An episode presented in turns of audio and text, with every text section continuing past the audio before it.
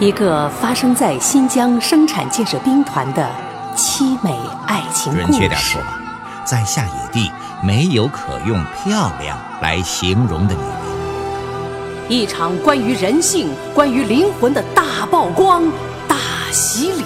胡豆他不光喊那个叫白豆的女人叫妈妈，还会喊那个叫白麦的女人叫妈妈。走进一群特殊的女人，是第三者的插足，是夫人和首长的恩怨，还是下野地的故事？中国文学年度进步最快的作家董立博力作《白豆白麦》，为你讲述西部垦荒背景下女性婚恋悲剧和人性的美丽。请听第二十六集。想让大家看到自己鼓起的肚子，这事儿很容易，不到三天，下野地的人全看到了。但是有一个人没有看到。这个人呢，恰恰是白豆最想让他看到自己鼓起的肚子的人。这个人就是胡铁。白豆去了好多趟劳改队，他说呀：“我是他老婆，我怀了他的孩子，让我看看他，让他看看我。”管教还是不让他看，也不让胡铁看见他，说呀：“他们结婚。”干部没有批准，没有领结婚证，不算。白豆说：“我们都有孩子了，还不算呢。”管教说：“就是有孙子了啊，该不算呐，还是不算。”白豆回到自己屋子里，躺到床上，扒光衣服，看着鼓起的肚子，边看边用手摸，越看越欢喜，心想。要是胡铁看到了，又不知会多欢喜呢。白豆现在是多么想让胡铁看到他挺起的大肚子呀！可是，有什么法子才能让胡铁看到他鼓起的肚子呢？好久没收到白麦的信了。白豆给白麦写信，他要告诉白麦自己怀了孩子了。也就是说，要不了多久，他就也要成为一个母亲了。好长一段日子里，白麦呀，老想起陈参谋这个人来。这绝不是说白麦对这个人有什么难以割舍的旧情，一点儿也没有。白麦所以老想起他来，主要是觉得自己呀有点对不住他。白麦知道。当初不是他给老罗说了那么几句话，陈参谋是不会下放到基层去的。问过下面来的一些人，说到陈参谋，也有人认识，说他呀只是当了个副处长，好像混得很不如意，好像到现在连家还没有成。说他谈了个女人在乌鲁木齐，还没有结婚。为什么没有结婚？不用说，也都知道。白麦所以老想起陈参谋，还有一个原因，就是后来呀，他把当时那件事儿好好的想了想，想到后来，真的一点也不恨陈参谋了，反而在心里对他有些感谢了。如果当时他不是那样的一种态度，他要是稍稍的向前跨一步，那么在他们之间会发生什么事儿，只有天知道了。那么很有可能白麦过的不是现在的日子了，想不出会有多么惨。什么叫后怕呀？在这件事上，白麦体会到了，体会了后怕，也就不能不觉得对不起陈参谋了。白麦在骨子里是个很善良的女人，只是善良的女人有时也会难免伤害了别人。老罗到下面视察工作，白麦说：“我没有下去过，把我带上吧。”老罗说：“啊，行啊，就真把白麦带上了。去了阿克苏，去了库尔勒，去了喀什、和田，去了莫梭湾。白麦想去下野地，白豆在下野地，白麦想去看看。老罗说：‘哎，这一次不去了啊，下次再带你去。’其实啊，不去下野地也会知道下野地是什么样子。散布在天山南北的兵团农场有几百个，全差不多。看了一个农场，就知道所有的农场的垦荒者是怎么样在劳动、在生活了。白麦看到了多少和他一样大的女人，在地里干着好像永远也干不完的庄稼活，从天刚亮开始弯着腰，到天黑透了才能直起腰。三顿饭呐，全在地里吃，吃的是包谷发糕和水煮白菜萝卜。脸都晒得渗出了油，透出的是黑黄，风吹过的痕印呐，已经无法用水洗掉了。个个看上去要比实际年龄大好多，真是不比不知道，一比啊吓一跳。白麦这才意识到，他居住的那座小楼不是一般的房子，而是人间的天堂啊！而他的生活工作用幸福无比来形容，一点儿也不过分。白麦更是不断的领略着老罗的威风，走到哪里都有一大群人迎接陪同，和他说话全是低头哈腰，脸上挂着笑。老罗要是一掉脸子，好像天要掉下来，全紧张的不得了。白麦其实啊是个一般干部。可是跟着老罗，他也不一般了。连师长、政委和他说话，也是一口一个请首长指示。开始下去呀，他只是跟在老罗的后面。走了几个地方之后，他也不自觉地去挽老罗的胳膊了。不是故意想强调他首长夫人的地位，这是他把自己一生的命运完全寄托在一个男人身上的不由自主的动作。车在路上走的时候，坐在老罗身边的白麦呀，不知说什么，说到了陈参谋。白麦说：“不管怎么说，陈参谋也跟了你那么多年，其实这个人对你呀还是很忠心的。有机会还是把他提一下，调回来。”白麦说这些话的时候，显得那么善良宽厚。白麦已经很像是个女干部了。老罗说：“这容易的很呐。”转了一圈，再回到乌鲁木齐，回到那座小楼里，白麦老想一个事儿。他想，他和好多女人一样在乡村长大，可他怎么会有这么好的福气呢？白豆靠着门框磕着葵花籽儿。姿态没变，曲线却已不见了，脸上啊还有了蝴蝶斑，可神情分明是美的不得了，好像自己是比仙女儿还美丽呢。白豆看着远处，看着看着，看到了一片黑，先是一团影子，似有似无的闪动着，过了一会儿，那影子有点实在了，成了一片水。撒了墨的水流了过来，再到后来不像是墨水了，变成了一块黑石头在苜蓿地里停下来。白豆把脖子向前伸，好像啊这一伸，一些看不清的东西就能看清了。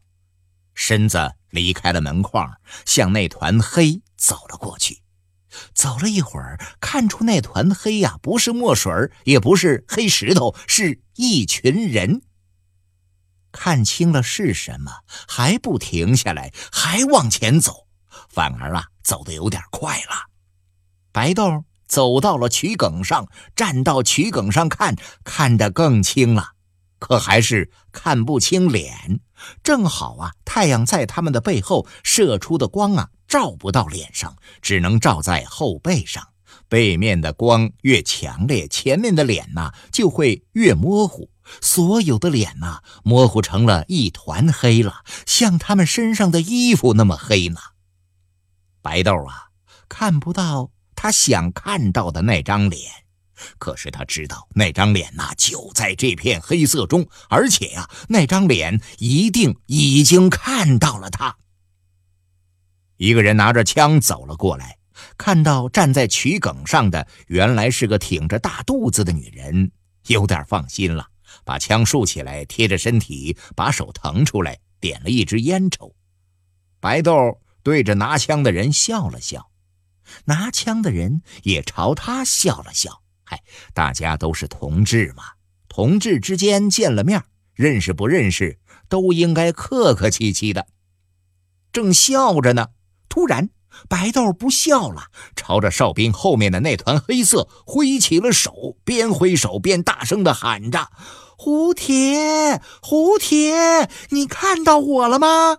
你快看看我呀！我怀孕啦，已经三个多月了，你看到了吧？哎，我们也要有自己的孩子啦！你听到了吗？你看到了吗？胡铁。”胡铁，你就要当爹啦！粗犷苍凉的自然景观，艰苦卓绝的生存环境，温柔而倔强的美丽女性，野性十足的男人，交织着情仇、敢恨、敢爱，压制与反抗，阴谋与凶杀。白豆白麦为您讲述夏野地上演着的惊心动魄的爱情悲剧，正在播出。黑色中，一个人跑了出来。这个人呐，像是一只大黑鸟，跑得像飞一样，边跑边大声的喊：“我听到了，也看到了，你要多保重啊！”但是这个人呐，没能跑到白豆的身边。有一个拿枪的人横在了他们之间，这个人恶狠狠地吼着，并且还拉动了枪栓。白豆啊，一点也没有生这个拿枪人的气，他笑了。阳光啊，把他的笑照得很亮，那团黑色里的每一只眼睛看到了他的笑。只是白豆啊，没有想到。胡铁看到了他的大肚子，并没有露出满脸的狂喜，反而在接下来的一段日子里变得沉默，像一块铁一样了。一个人的样子一旦像一块铁一样，这个人一定有了不同寻常的想法。又被派去打铁的胡铁，老把铁锤砸到自己手上，手肿得像紫茄子，可他呀。不觉得疼。如果一个人连疼都不知道了，那么这个人的想法就不再仅仅是想法了，他一定是有一件事儿想去做。这件事儿啊，也一定是件太重大的事儿，是一件做起来很难很难的事儿了。没有人知道胡铁想做的是一件什么事儿，胡铁不会对人说。于是我们只能等到事情发生了，才会知道是一件什么事儿。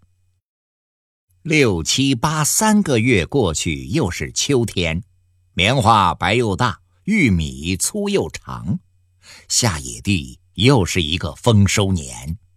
好几年了，年年大丰收，群众高兴，觉着。汗水没有白流，干部也高兴啊，觉得辛苦有了回报。上面领导更高兴，恨不得每一个地方都像下野地一样。干什么？干久了都会有一些习惯。习惯这个东西啊，像是一个人的脾气，形成了就不好变了。打过仗的人呐，种起地来也像打仗，活儿赶得急，不休息，连着干，这叫突击。谁干得多、干得快，叫突击手，叫打冲锋；抢收麦子叫占夏收，抢收棉花叫占三秋。全部集中到了一块地里干活，叫集中力量打歼灭战，也叫打会战。每年春播秋收，被看作是关键性的战役。开战前呢，要开大会，大会的名字很有鼓动性。春播时叫。春播动员誓师大会，秋收时呢叫三秋动员誓师大会。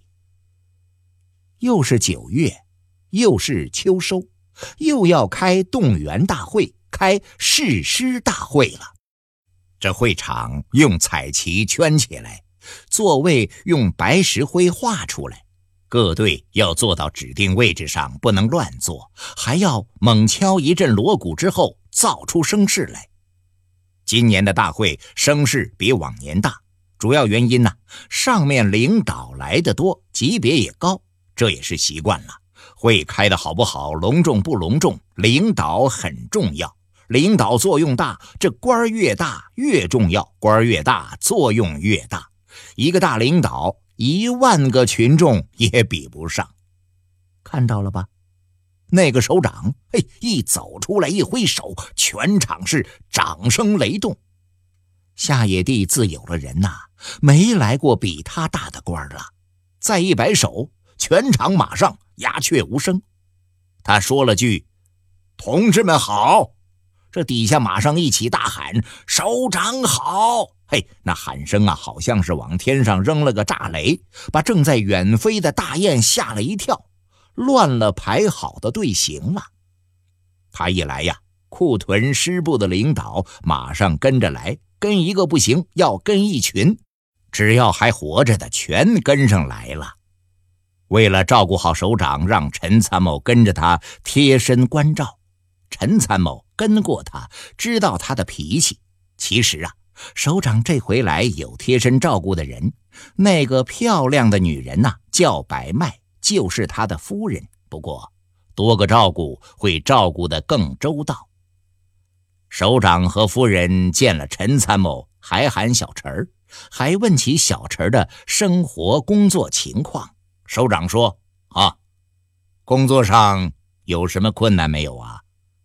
小陈儿说没有，夫人问小陈个人问题解决了没有？小陈说还没有。夫人说不小了，该解决了。大家自然急了，好像在他们中间呢，从来没有发生过什么特别的事儿，或者说就是曾经发生过什么也没有了，像烟一样早散去了。师里的领导去陪老罗了。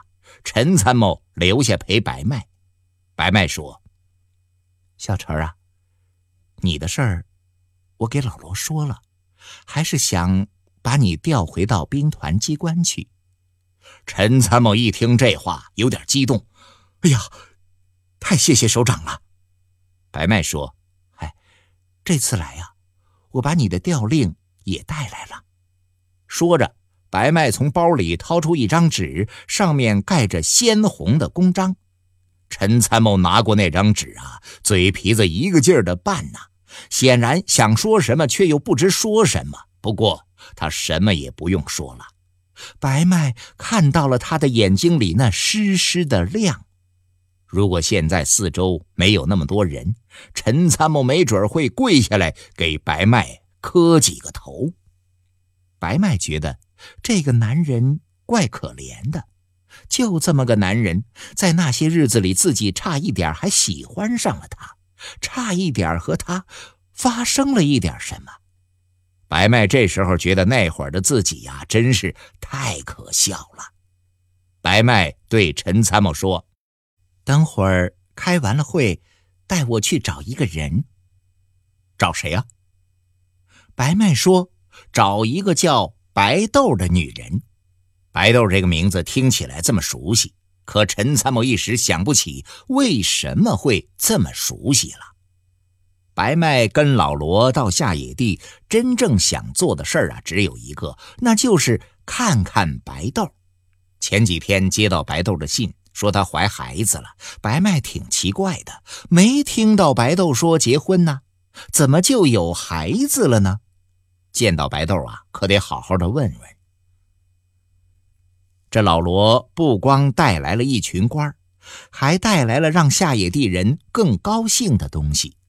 在会场的主席台旁啊，停着两台刷了红油漆的拖拉机。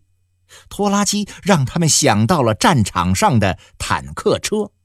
坦克有多么厉害，他们看到过；拖拉机有多厉害，他们呢还没有见到过。听说呀，比坦克厉害。说用它来开荒地，全下野地的人干一个月，不如他干三天。哎，你说这有多神呐？能不高兴吗？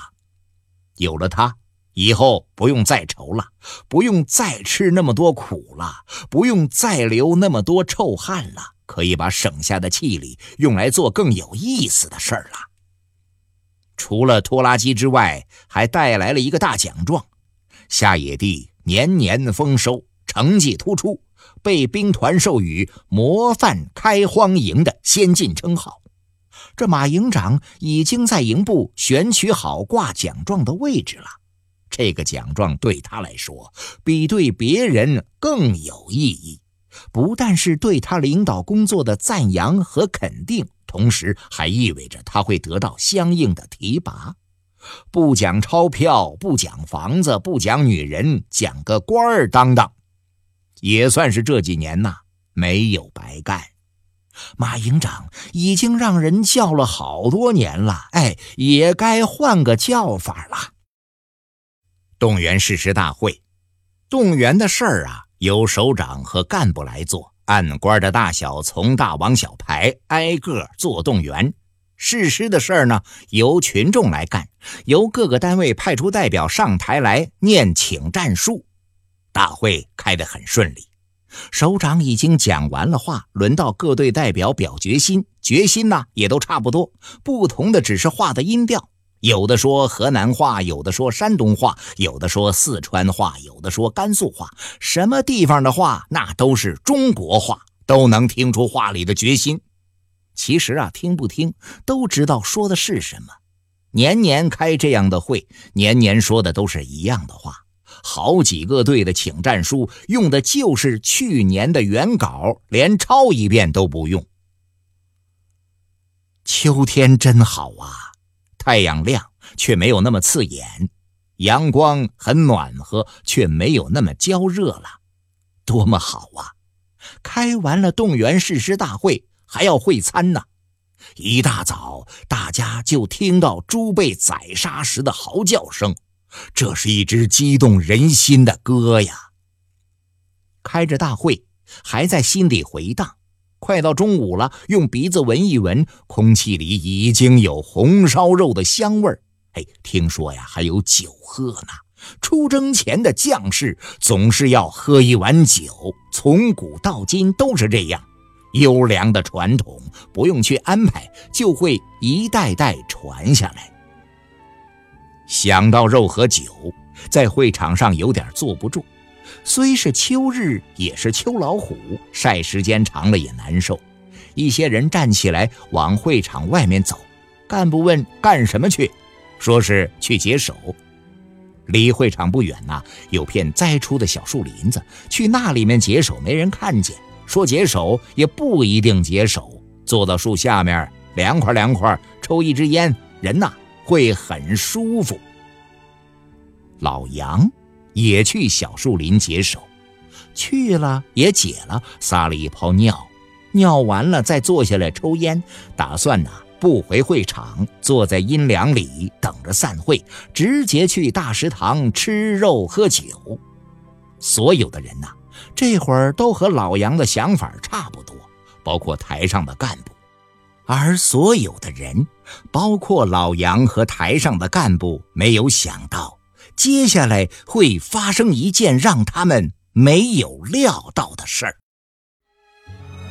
刚才您听到的是新疆本土作家董立博的广播小说《白豆白麦》，由新疆故事广播和新疆青少年出版社联合录制，编辑李明德、林涛，演播。仲维维，配乐，吉玉杰，节目监制，周川，卢刚，总监制，姚兰，徐江。